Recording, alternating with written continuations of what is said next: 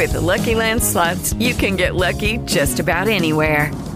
This is your captain speaking. Uh, we've got clear runway and the weather's fine, but we're just going to circle up here a while and uh, get lucky. No, no, nothing like that. It's just these cash prizes add up quick. So I suggest you sit back, keep your tray table upright, and start getting lucky. Play for free at LuckyLandSlots.com. Are you feeling lucky? No purchase necessary. Void where prohibited by law. 18 plus terms and conditions apply. See website for details.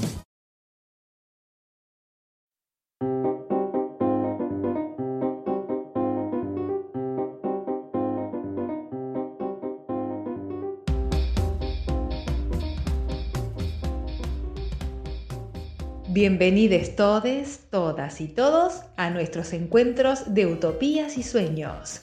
Comienza un nuevo episodio para debatir, repensar y compartir lo que nos pasa como sociedad. Hablemoslo. Bueno, hola, buenas tardes a todos. Hoy me acompañan eh, Gustavo y Nico y, y hoy tenemos una invitada muy especial para mí porque es un tema eh, que a mí me importa muchísimo.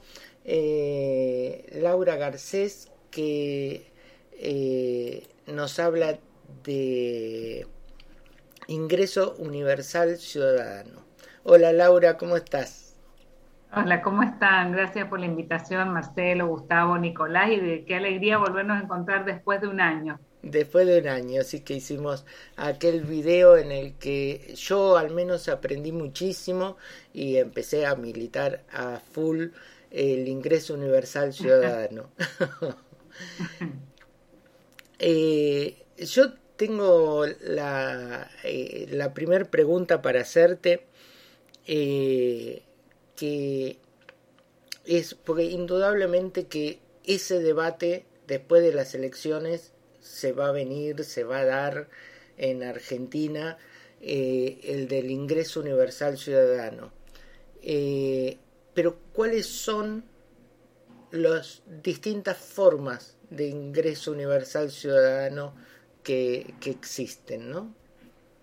Bueno, primero que, eh, a ver, se usan los términos para, y sobre todo con la pandemia, que, ha cobrado tanto protagonismo estos debates en relación a este tema, se utilizan términos para referirse a cosas distintas. Entonces, eh, se habla de un ingreso universal, pero que no es la forma pura o como entendemos nosotros la propuesta. Entonces, para clarificar, yo siempre digo, para separar y decir, bueno, esto es un ingreso ciudadano, que es el nombre que adquiere en Argentina o no, eh, un poquito de historia, voy a hacer esta propuesta de ingreso ciudadano como se la conoce en Argentina, que en Europa se tiene otros nombres, Basic Income, em, renta básica, ingreso universal.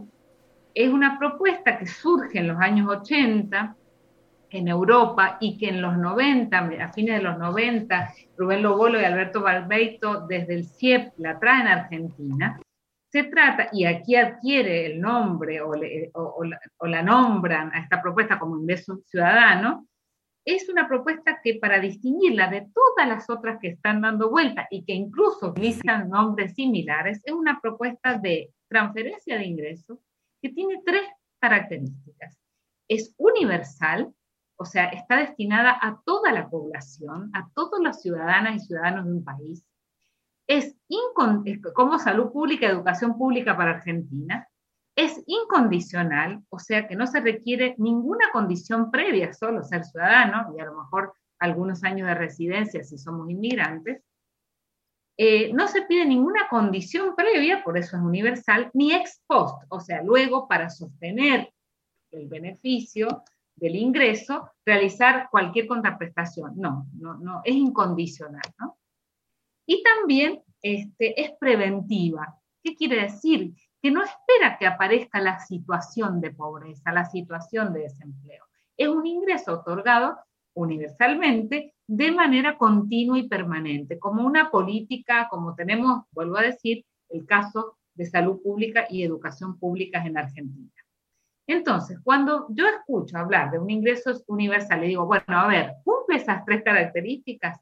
Si las cumple, estamos hablando de lo mismo. Estamos hablando de una renta básica, como se la conoce en España, o de un ingreso ciudadano. Si no, ya son otras propuestas que toman los nombres, pero que, digo, CEPAL habla de un ingreso universal. Pero cuando uno mira la propuesta para adentro, están pensando, sobre todo en la pandemia, en cubrir, por ejemplo, a las personas en situación de desempleo. Eh, entonces ya no es universal, es focalizada en la situación, en las personas de situaciones de desempleo. Entonces esa primera aclaración de que para saber si estamos hablando de lo mismo, pasar por ese filtro de esas tres características ah, y que es individual. Otra característica que me estaba olvidando, es importante que es individual, se otorga a, la ciudadana, a cada ciudadana o ciudadano, no es familiar, es independientemente de la situación laboral y de la composición familiar. Por eso es un ingreso de ciudadanía. Eso como características generales. Ahí Gustavo tiene para preguntarte algo, pues vi que abrió el micrófono. Eh, Laura, em, entendiendo esta diferencia, o bueno, sos muy clara en expresar este, en la definición de lo que vos llevas adelante como propuesta, vos y, me imagino muchísimos otros y otras que están eh, alineados a esa propuesta, sobre el concepto de ese ingreso universal. Por otro lado, es cierto también que en la Argentina convengamos que estamos frente a una situación este, muy angustiante, terrible en cuanto al crecimiento de la pobreza, en cuanto a, las formas de producción, en cuanto a las relaciones de producción y en cuanto también a la relación con los medios de producción.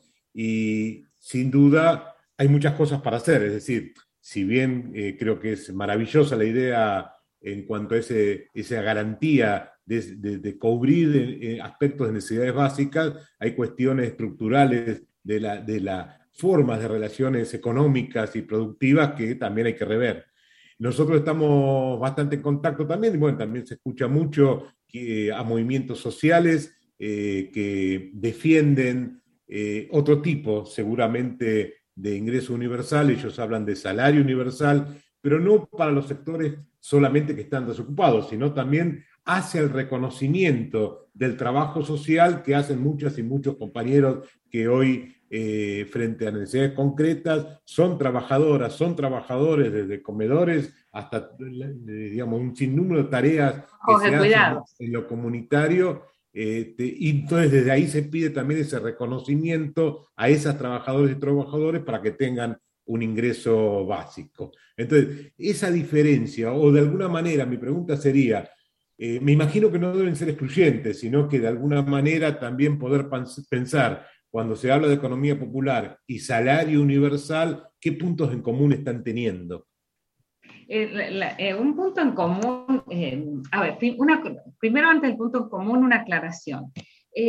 muchas veces se ha, mm, a ver, se ha interpretado o se ha divulgado la propuesta del ingreso ciudadano como incompatible con, de, convivir con otras políticas. Y de ninguna manera.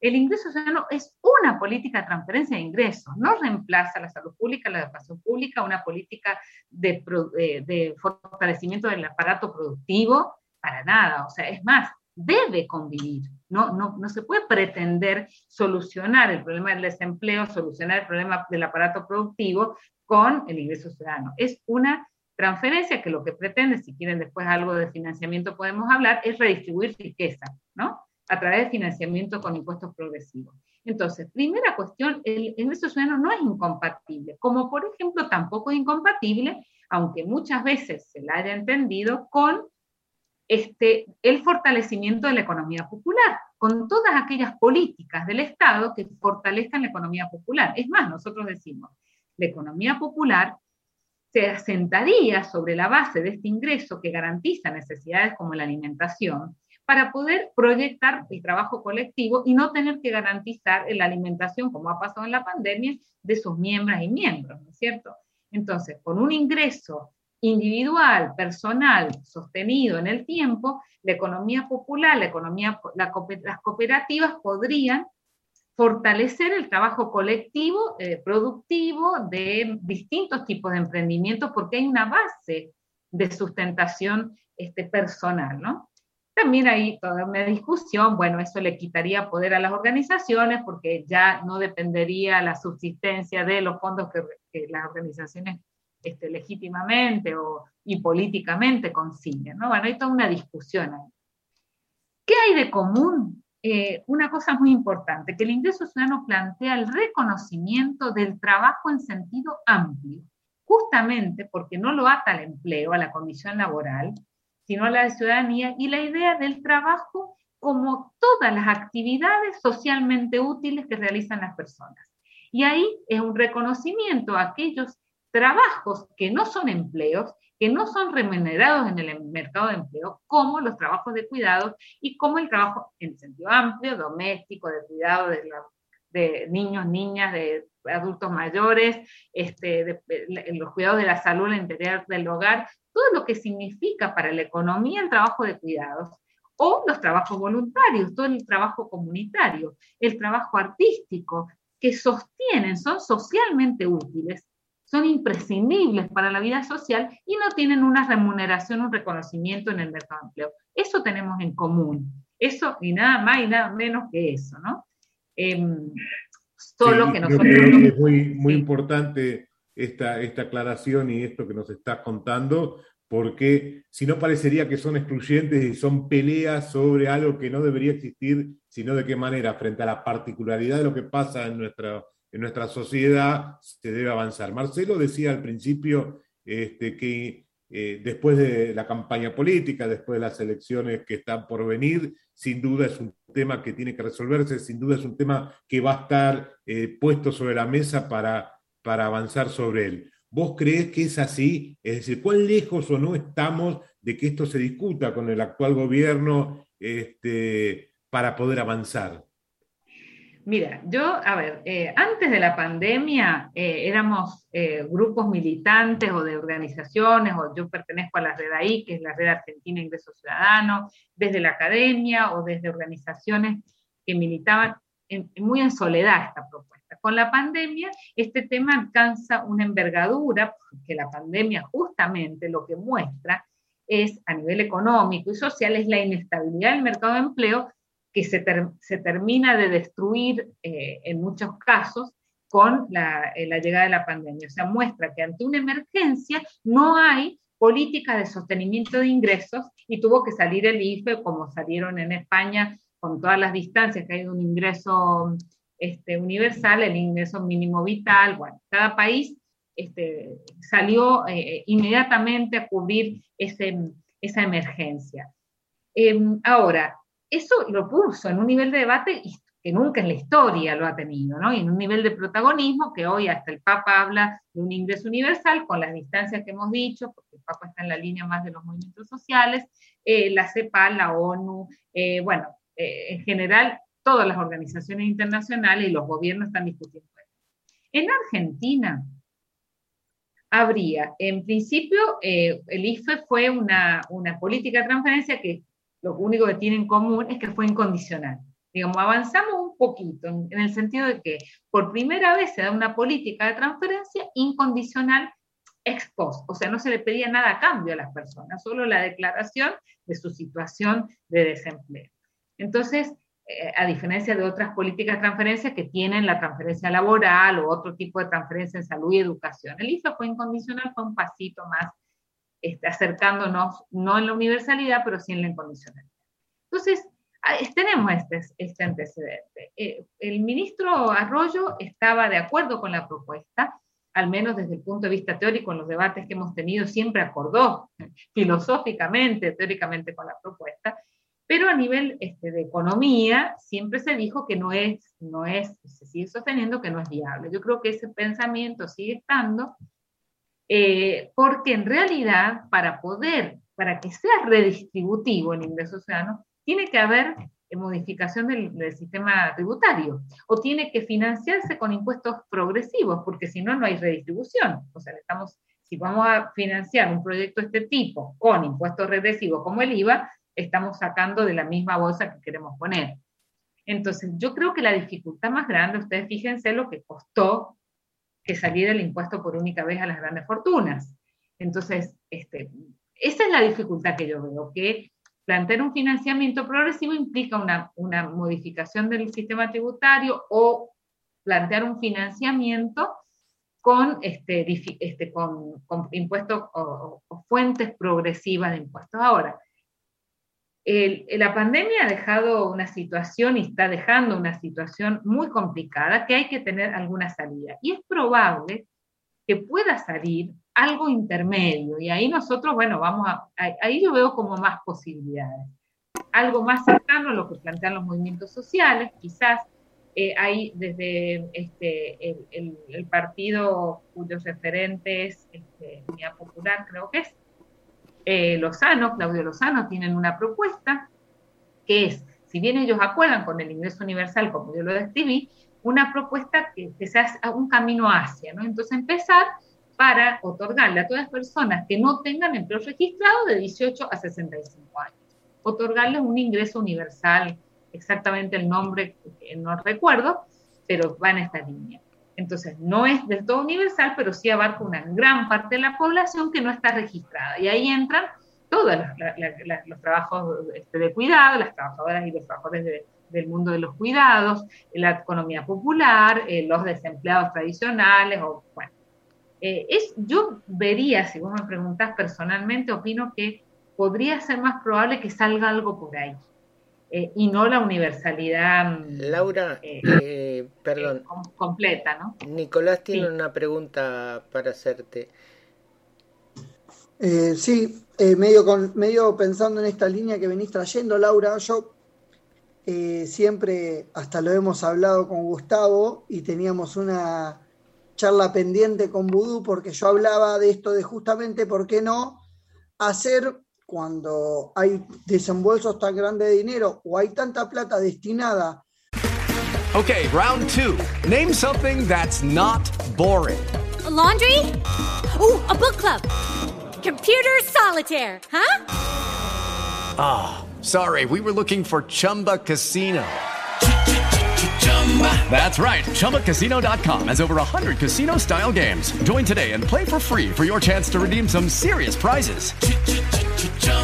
ChumbaCasino.com. No purchase necessary. Full prohibited by law. 18 plus terms and conditions apply. See website for details. Hello, it is Ryan, and we could all use an extra bright spot in our day, couldn't we? Just to make up for things like sitting in traffic, doing the dishes, counting your steps, you know, all the mundane stuff. That is why I'm such a big fan of Chumba Casino. Chumba Casino has all your favorite social casino style games that you can play for free anytime, anywhere with daily bonuses. That should brighten your day a little.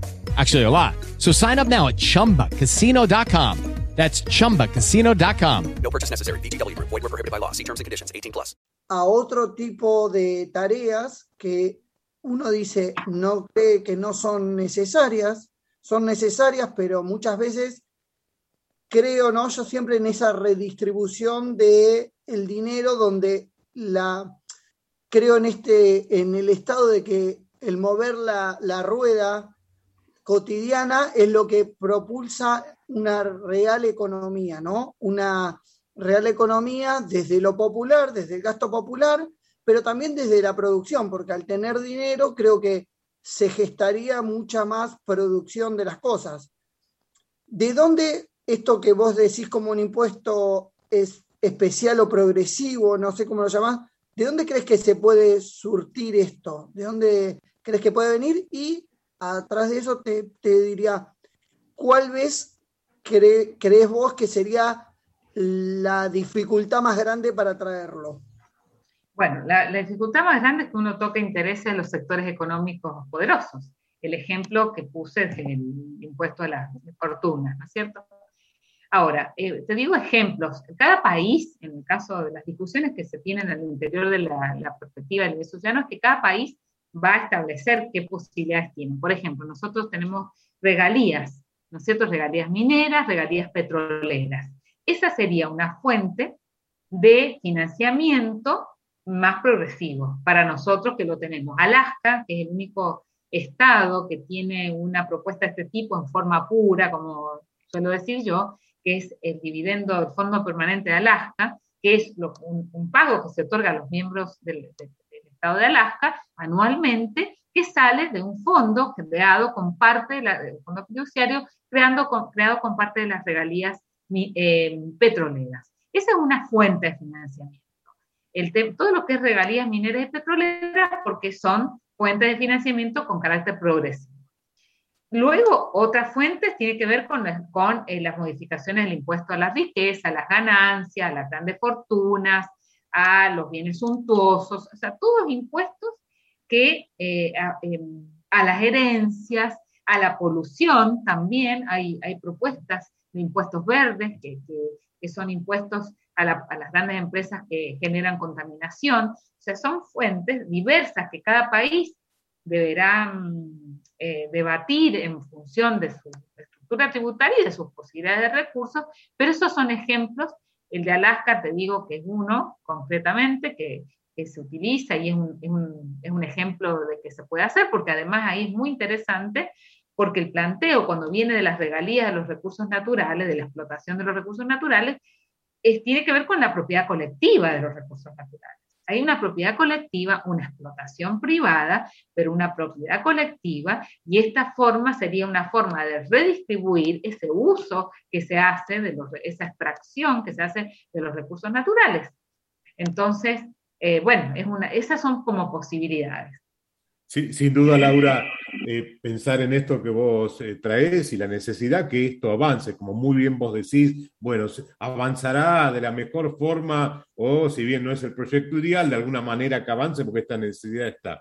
Pero por otro lado, con todo lo que vos decís, implica que de alguna manera hay que dar alguna batalla a un sector de poder, que ese poder concentrado económico, ese poder concentrado que sigue mostrando que eh, de por sí a ellos mismos espontáneamente no van a dar ni un poquitito este, de lo que tienen, ¿no? Entonces, esta realidad pensada en lo que todos ya conocemos, de qué manera se esfumaron eh, para sus propios bolsillos 45 mil millones de dólares. Digo, vivimos una realidad donde esa batalla va a haber que darla este, y esperemos que, o creo eh, que no hay otra forma de fortalecer a un gobierno popular o que intenta ser un gobierno popular para avanzar por ese camino. Digamos, no me imagino un gobierno como el que tuvimos del neoliberalismo, de todo lo que representa esa articulación entre radicales y, el PRO, eh, esa, esa coalición de la derecha, donde sería impensado, me imagino, poder avanzar en esto.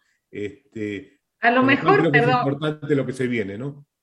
Eh, una cosa, Gustavo, ya, ya enseguida tengo que eh, irme, pero una cosa eh, que es importante, la propuesta de las derechas en, España también ha pasado y suele, y aquí, es, hablan de un ingreso universal, incluso a lo mejor de, un ingreso universal, un ingreso mínimo, es que el, mismo Milton Friedman planteaba la renta este, para una renta mínima para los desempleados. Hay que el planteo y la gran diferencia es que están pensando en reemplazar, en atender a la pobreza, primero en algo focalizado para los pobres o los desempleados, primero, y después en reemplazar la presencia del Estado en otras políticas. Esa es la gran diferencia. Entonces, en lo discursivo aparece como que es lo mismo, pero en el fondo el objetivo es vaciar. De hecho, sin ingreso ciudadano lo vimos, vaciar las políticas estatales, vaciar eh, la salud, este, disminuir eh, el presupuesto en educación. Em, entonces, reemplazar, entonces que cada uno se arregle con esa transferencia para satisfacer la multiplicidad de necesidades. Y la gran diferencia de la propuesta eh, más de izquierda o más progresista del ingreso ciudadano es que es un ingreso que debe convivir con una presencia fuerte del Estado, con otras políticas de sostenimiento de la producción, de la educación, de la salud, y que sea parte del ingreso ciudadano de un sistema de bienestar, no una política aislada de transferencia para que las personas se hagan cargo de su situación de pobreza con un ingreso mínimo, sino de un sistema de protección en la que esto es solo una pata, solo una parte, ¿no? Entonces eso es una defensa fundamental porque muchas veces en los discursos, digo, yo he escuchado el presidente este, Macri, el expresidente Macri hablaba de ingreso a la niñez, de ingreso ciudadano a la niñez, creo que lo tenía en su plataforma. Pero ahí, ¿cuál es la mirada del papel del Estado respecto a las otras políticas? Eh, que si eso no va acompañado de una apuesta del Estado en la protección social, este, bueno, es, es otra cosa. Eh, Al menos no es esto de lo que estamos hablando. Laura, te robo dos minutos más. Eh, porque sé que, estás eh, cortita de tiempo, eh, pero quiero que, que concluyamos esto con algo que, ya lo hablamos nosotros y que a mí fue lo que me hizo el clic me gustaría que nuestros oyentes también les hiciera el clic por ese lado. ¿Cómo con un ingreso universal ciudadano? Son dos, dos preguntas en una. ¿Cómo con el ingreso universal ciudadano terminamos con la estigmatización eh, de los pobres? Y, la otra cosa es eh, un porcentaje del que vos hablabas, que habría gente que estaría mejor, habría gente que eh, estaría igual y habría gente en el que, que, saldría perdiendo, digamos, con el ingreso universal. ¡Qué memoria! ¡Qué memoria! Bueno, has estado mirando el programa también.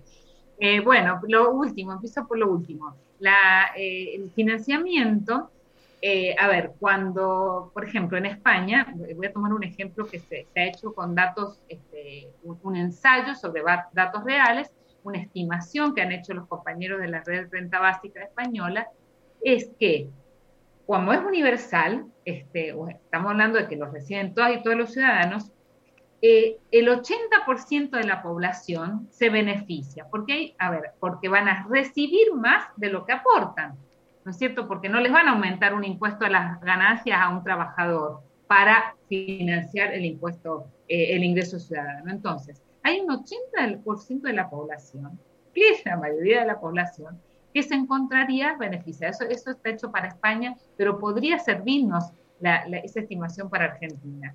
Tenés un 10% aproximado que eh, la propuesta del ingreso ciudadano le resuma lo que se dice, le resulta lo que se llama de suma cero, o sea, le es indiferente porque va a aportar más, a lo mejor de impuesto a las ganancias, poniendo ese ejemplo, eh, eh, en España está hecho sobre el impuesto a las ganancias, por eso es que está este cálculo, va a aportar lo mismo que lo que recibe como ingreso ciudadano. Entonces, para ese sector de la población, que sería una población intermedia de 10, 10% y hay un 20% que pierde. O si fuera un 70, un, bueno, un, entre un 15, un 10, 15, 20, como mucho por ciento de la población, de altísimos ingresos. Por ejemplo, este, bueno, el impuesto a las fortunas, las grandes fortunas nuestras fue mucho menos las personas, pero esa cúspide en la pirámide de ingresos es la que perdería. ¿Por qué pierde? Porque aporta más ingresos, más impuestos que lo que recibe con, con ingresos. Entonces, la pregunta es, bueno, eh, porque otra pregunta que viene, que es la primera que me hace Marcelo, tiene que ver, este, entonces, este, ¿por qué darle a los ricos? ¿Para qué darles que paguen más impuestos y que no los reciban? Podrían pensarse, que aporten y no reciban porque de verdad no lo necesitan. Eh, el tema está en que estamos hablando de un derecho de ciudadanía y justamente el que sea universal a lo que apunta fundamentalmente es evitar la estigmatización histórica de planeros y no planeros. Esto no es un plan social, es un ingreso de ciudadanía es un programa, si se quiere, de transferencia, pero es universal. Entonces, cuando yo lo hago universal, lo que evito es justamente esa fragmentación entre quienes reciben y no. Recibimos todos. ¿Cuál es la diferencia? Que hay un 20% de la población, o quizás menos, dependerá de cada país y dependerá de la estructura, como sea el de financiamiento, que va a perder. La gran mayoría de la población le suma a sus ingresos diversos de empleo, de mm, este, economía popular o, los que no tienen ingresos, les suma el ingreso eh, ciudadano. Entonces, este, bueno, esa es la idea del tema de la estigmatización y otra cosa que es importante, em, que hay que tener mucho cuidado cuando se dice, y en eso yo hago una crítica al gobierno actual en el sentido de que los discursos muchas veces eh, eh, fortalecen esa estigmatización. Cuando se dice hay que crear eh, eh, planes sociales con trabajo o que hagan que las personas trabajen, vincular trabajo a planes sociales, lo que se está diciendo eh, subrepticiamente o lo que se está diciendo soslayadamente o se está sugiriendo es que quienes reciben planes no trabajan. Y está ya comprobado, hay estudios de sobra de CEPAL o hechos en Argentina, de que quienes reciben planes sociales tienen otros trabajos, que no son empleos, pero trabajan, lo que hablábamos recién, en actividades socialmente útiles, trabajos de cuidados, changas, eh, eh, voluntariado, eh, trabajos precarios, informales. Entonces, bueno, ese es el problema de cuando queremos asociar los planes con el trabajo. Por eso decimos nosotros, hay que sacarlo, sacarlo de la vinculación con el trabajo y el empleo y en todo caso plantearlo como un reconocimiento, no como una condicionalidad, sino como un reconocimiento a todos aquellos trabajos socialmente útiles que no son remunerados en el mercado de empleo. Laura, eh, te agradezco muchísimo. Eh, algo, algo para sumarle, Laura, ahí. Ah, podríamos, hacer un apéndice, está muy hermoso, me encanta. Yo medio vengo con ese pensamiento hace años. Poner un apéndice que el que el que quiere por moto propio puede no cobrarlo. Entonces, que, que, sea exento quien no quiera. Entonces, ahí vemos cómo hablamos. ahí exactamente. En México hay una experiencia de esas para adultos mayores, que es universal para todos los adultos mayores de México, excepto para quien se autoexcluye, que es lo que está diciendo. Es una posibilidad. Sí, yo, bueno, eh, eh, ahora, eh, si quieren, compañeros, se quedan un ratito más y lo discutimos. yo no estoy de acuerdo con eso porque eh, me parece que tiene que ser un derecho y una obligación eh, cobrarlo eh, para que justamente los que más tienen no, no digan yo no lo, no lo quiero cobrar porque tampoco quiero pagar los impuestos.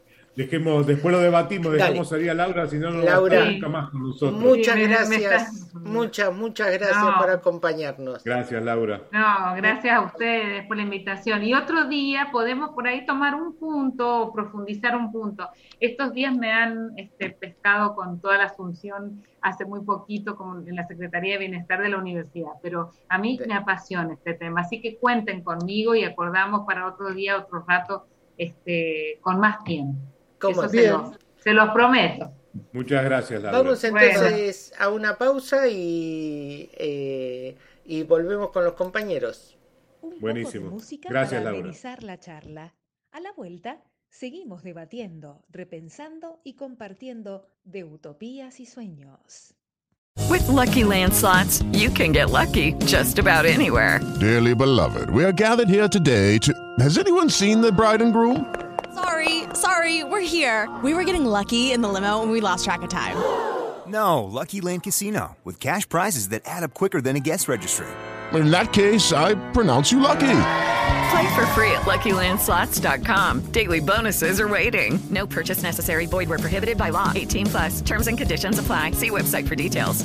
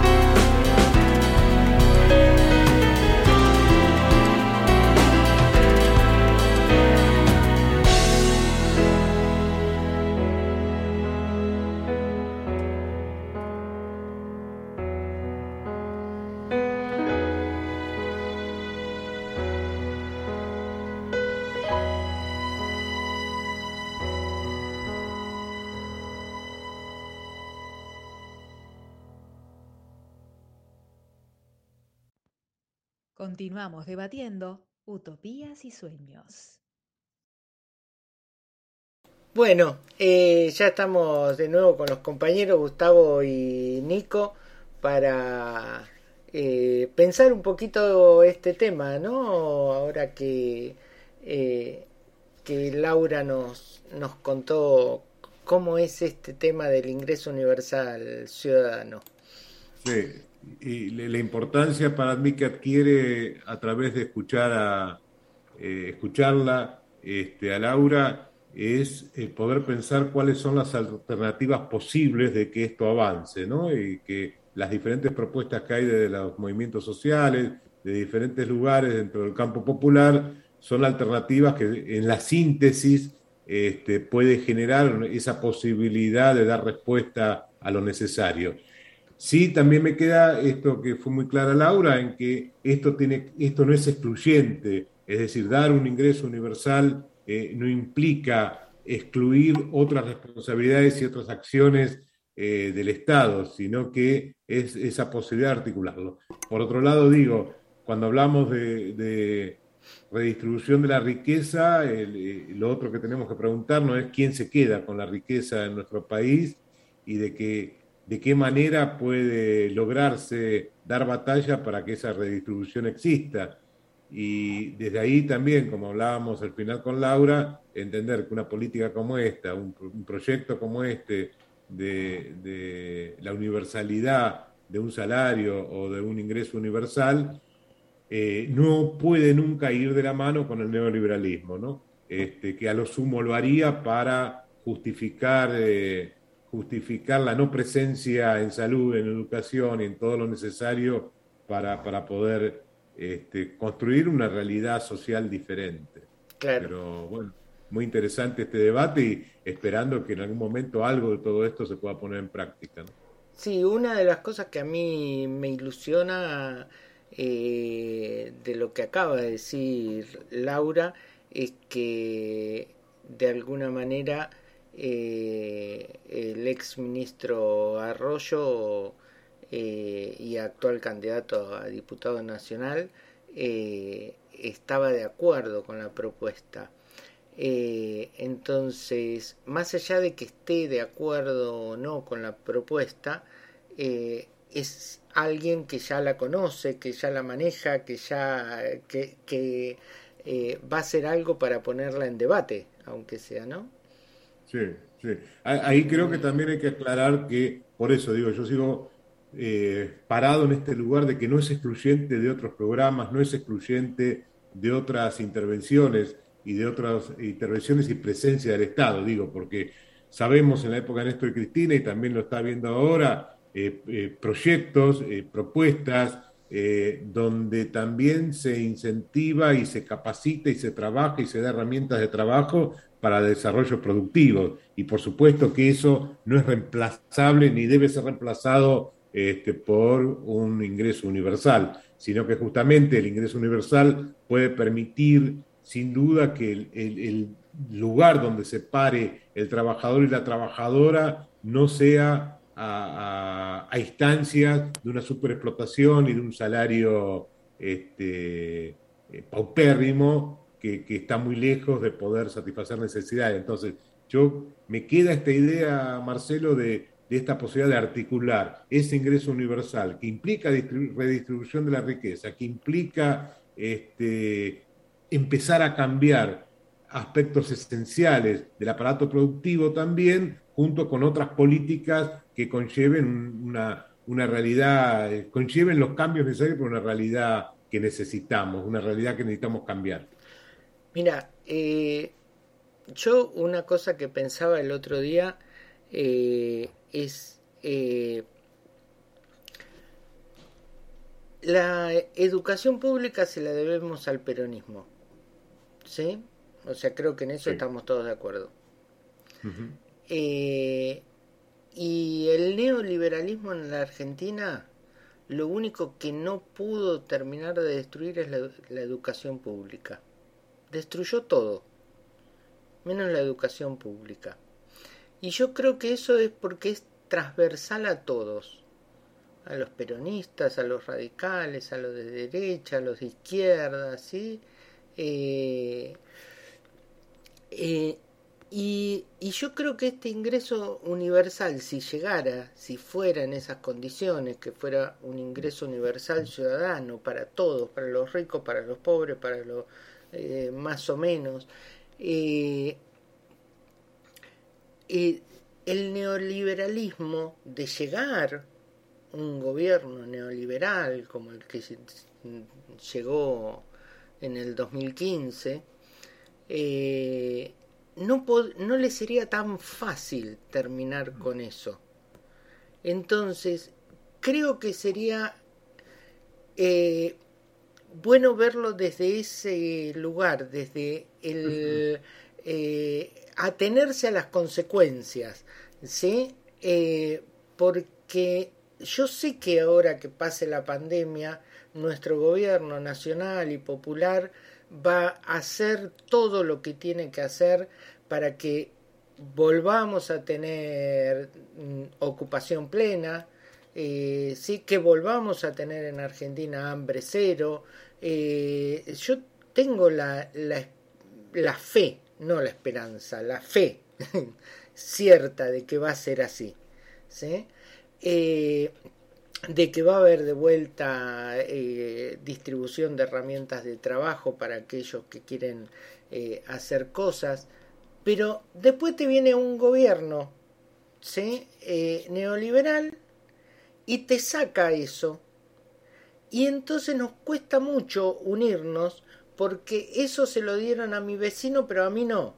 Entonces nada, que vaya a lucharlo mi vecino.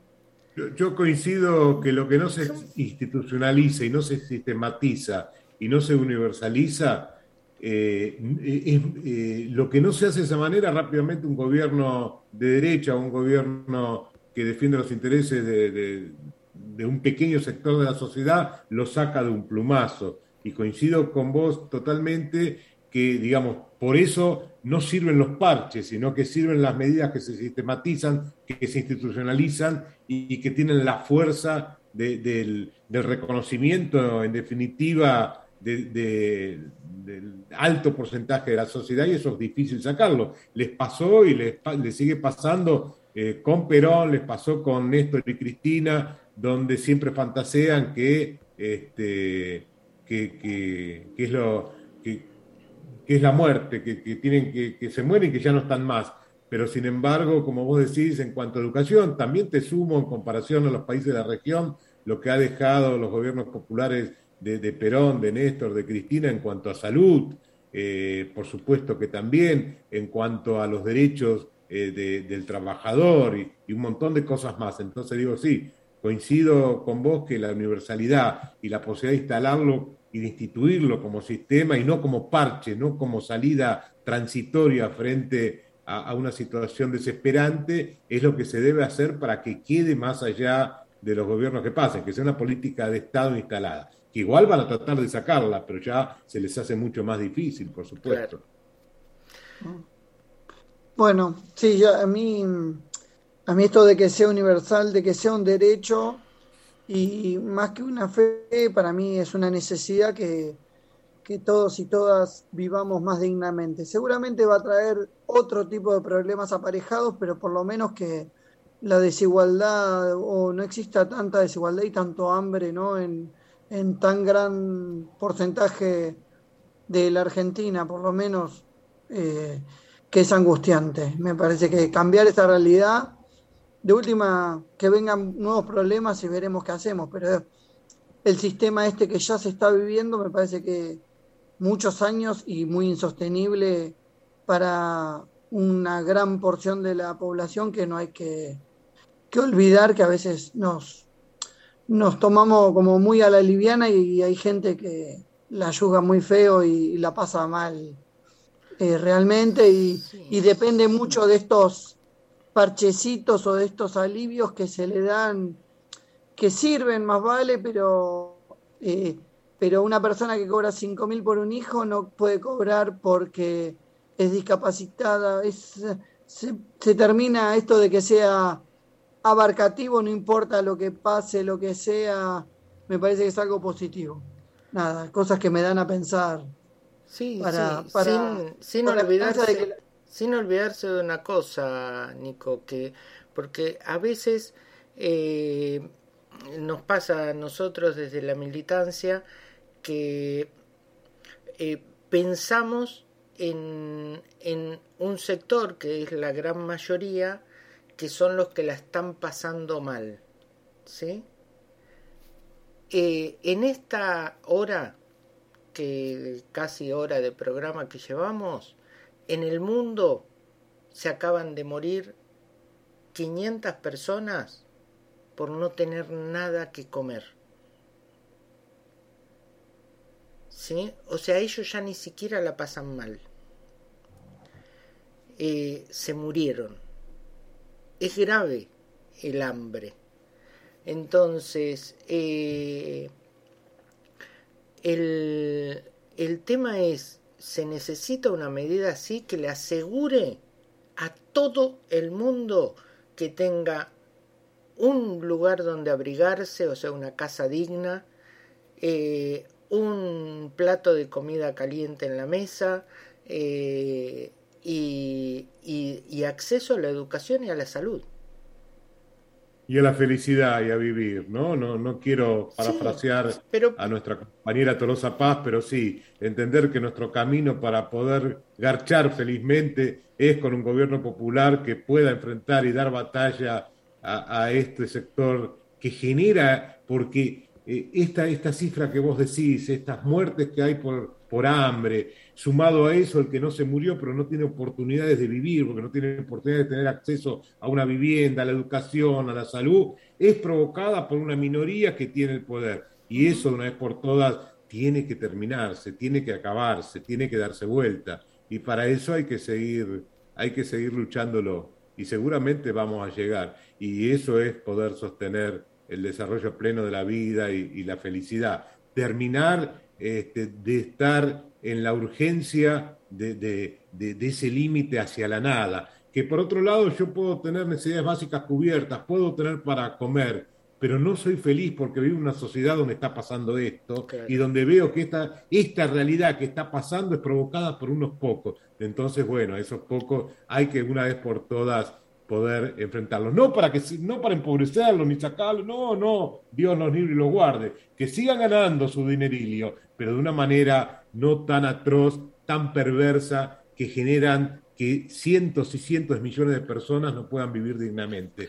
Y sobre eso, y bueno, hay que cambiarlo. Es lo que, eh, se llamará salario universal, se llamará ingreso universal, que se llame como tenga que llamarse, pero eso tiene que venir y no nos queda mucho más tiempo para para que eso empiece a pasar y seguramente va, va, a pasar y seguramente tenemos que fortalecer a nuestro gobierno actual porque no cabe en duda, nosotros podemos tener algunas dudas de avance, retroceso de nuestro gobierno eh, actual, de lo, que, de lo que se podría hacer, pero no hay ninguna duda que por fuera del frente que hoy es el gobierno, por fuera de eso no hay alternativas de poder para darle batalla al poder real. Entonces tenemos que fortalecerlo, tenemos que eh, estar más unidos que nunca para dar una batalla eh, real, honesta, sincera contra ese poder perverso que genera esto que vos describís, Marcelo.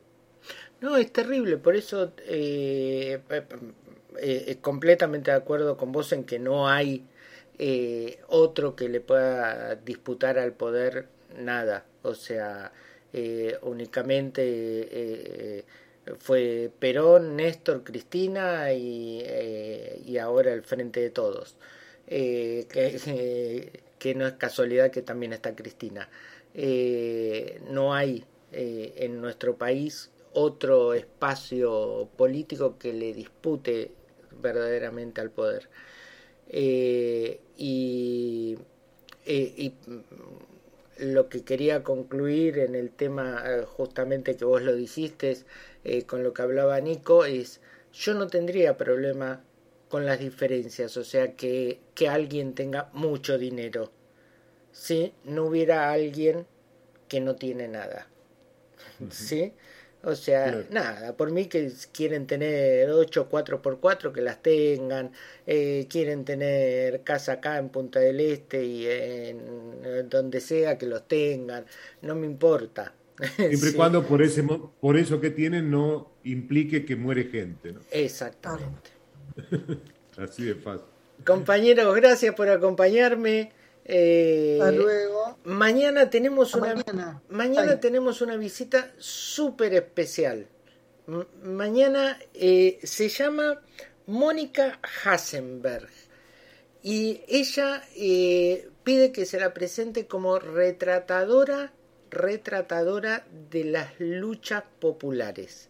Es fotógrafa y junto con su esposo, que ya falleció, que era italiano, eh, se dedicaron toda la vida a hacer un archivo fotográfico inmenso de todas las luchas populares eh, de acá, de Argentina, eh, y, debe tener un montón de experiencias para contarnos.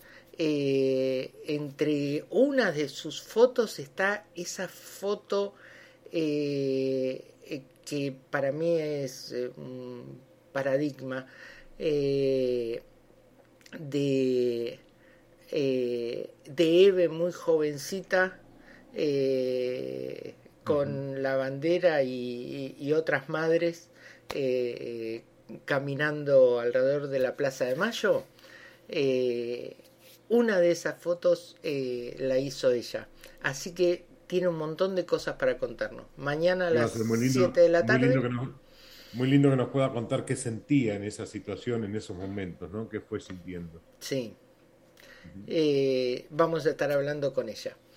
Así que hasta mañana, compañeros. Gracias, Marcelo. Hasta mañana. Gracias, Nico. Chau, chau. Chau.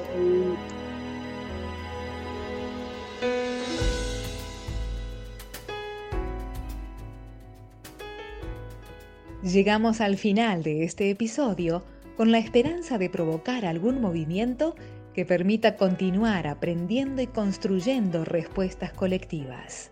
Mañana hablemoslo en un nuevo episodio.